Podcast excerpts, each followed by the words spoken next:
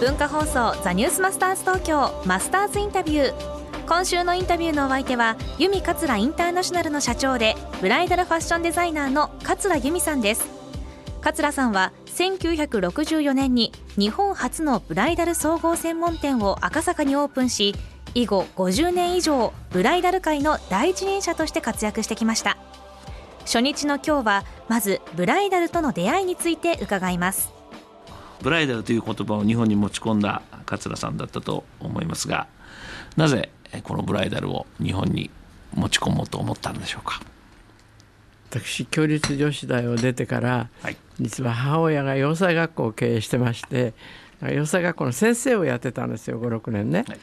うん、それで卒業制作にあのウェディングドレスという課題を出したわけですね、はい、そしたら生地があれたくさんいりますし、高いから父兄から文句が来るといけないんで一緒に生地屋さんに生徒と一緒についていって生地屋のご主人に多少傷があってもね私うまく裁断やりますからできるだけ安くしてやってくださいっていう交渉して歩いてるうちにあれこれ本当に何にもないって思ったんですね。でもその頃からあの実一般のファッションはもう森英恵さんとかですね中村信夫さんとか国際的になるようなデザイナーの方が銀座に店開いてそこそこやってらしたんですよ。うん、なんだけど ことウェディングってなるとみんな着物なんですね。調べた時に97%が着物で3%しかウェディングドレス着る人いないんですよ。だから誰も手を出さないそれから出来上がってからね、はい、卒業制作でファッションショーをやるわけですよ、はい、自作自演のね。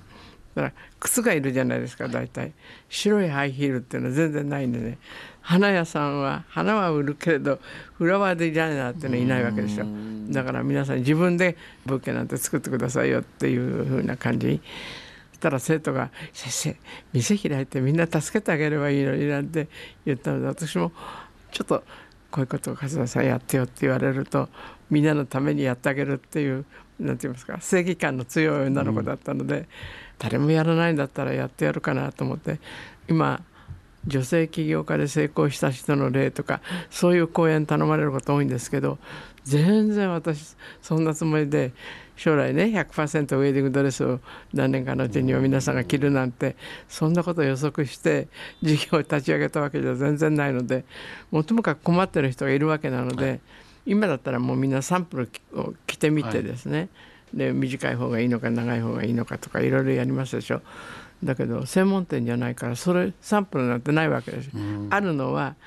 外国のスタイルブック、はい、八頭身のモデルがですね着てる。のを見てこれいいなと思ってこれって言うんだけどもう全然プロポーションが違うわけですよね、だから出来上がってきたら全然こう似ても似つかないもの。そういう悲劇が多かったので。非常に桂さんチャーミングな方で、はい、やっぱりこう夢を売るとか女性のこの最後、まあ、最最初のそのなんて晴れ舞台というかね、はい、そこを演出する最初からこう作り上げるというのをややれてる方それをやっぱ持ち込んだ方だなっていうの今でも今ちょっと鳥肌きましたけど本当にチャーミングな女性でした。やっぱ夢だね。うん。このマスターズインタビューはポッドキャストでもお聞きいただけます。文化放送ザニュースマスターズ東京の番組ホームページをご覧ください。明日も由美桂インターナショナルの社長桂由美さんのインタビューをお送りします。マスターズインタビューでした。